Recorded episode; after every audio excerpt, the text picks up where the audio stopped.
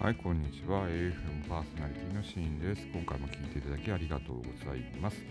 えっ、ー、と、今回のお話はですね、えっ、ー、とね、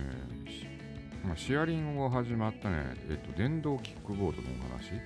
え国内でもですね、まあ、東京の方だと思うんだけど、えっ、と、シェアリングできる、えキックボード、まあ、電動のキックボードなんだけど、それがもうね、えー、リリースされて、で、えーと、時速は150、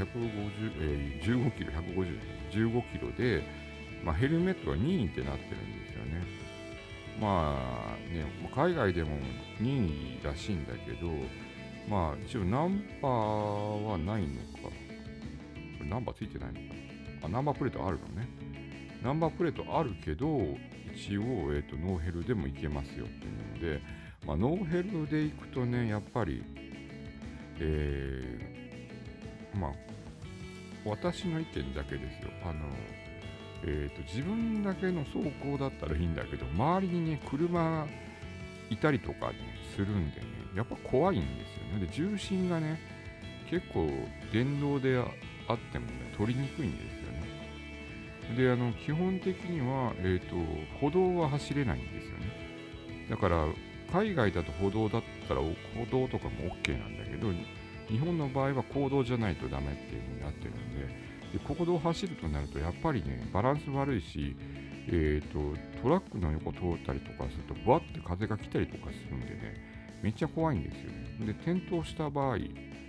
まあ頭踏まれたらもう終わりだよね、基本的に。まあ、とりあえず、ちゃんとね、やればいいんですよ。たれちゃんとね、運転すれば多分問題ないと思うけど、まあ、片手運転したりとかね、そういうモラルがだんだんだんだん低くなってくるから、私昔バイクも乗ってたんだけど、大概事故を起こすって人は、あの、イレギュラーなこと、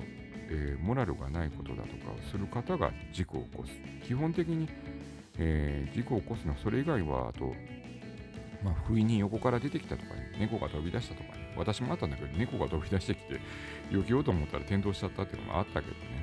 そういうこともあるんで、まあ、15キロって言いながらもね、えー、ちょっとね、気をつけて運転された方がいいと思います。またね、あの、えー、歩道は行っちゃいけないんだけど、歩道はね、使っえー、それでローキックボードダメなんだけど、えー、大阪の方だったかな、歩道でやって人が怪我したって、怪我したのは死んじゃったのかな？そういう事故もあるんでね。それはなんか海外の人だったと思うんだけど、外国の方ね、認識がなかったですっていう感じで、海外と日本ではちょっと違う、考え方が違うんで、まあ、えー、もう日本人だったら分かるかどうか分かんないけども、まあ、調子こいて買っちゃってね、乗ってる人たちとかいるしね、まあ、数年前か、1年ぐらい前も、その、えっ、ー、と、電動自転車かな、は、えーと、免許取らなくて、免許というか、ナンバープレートなしで運転できるとかね、そういうふうな認識で外外国の方は買われてて、いろいろ、えー、トラブルになってたみたいだけど、一応ね、そういうのもちゃんと、えー、Amazon でも買えるんだけど、一応それはちゃんとあの警察に届け出さないといけないんでね、えーと、ナンバープレートの交付をしてもらわないといけないんで、一応保険もね、入んないといけないんで、ね、日本の場合はね、まあ、日本の場合は特に厳しいんでね。でもまあ、日本はね、まあ、そういうの進まないの。まあ、やっぱりそう規制がたくさんあるからっていうのもあるんだけどね。えー、それがいいのか悪いのか。まあ、日本人でとりあえずね、あの、安全性をね、重んじるんですよ。えー、危険度がないように、怪我しないように、危なくないように、死なないようにとかね。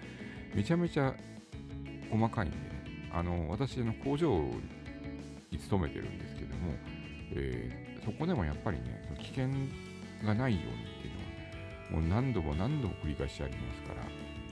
ら、なので、やっぱりそういうね、本当に落ち度がないような状態っていうのが日本なので、昔の日本みたいにね、高度成長期みたいに、イケイケどんどんっていうわけにはいかないんでね、まあ、怪我しないようにっていうのが、一番のね、問題になってくるんだろう思いますけどもね。えー、ということで今回のお話はですね、えー、っと、電動キックボードが、まあ、えー、車道の走行ができるようになったよという話で、国内でもやってるというお話でした。AFM パーソナリティのシンでした。ではまた。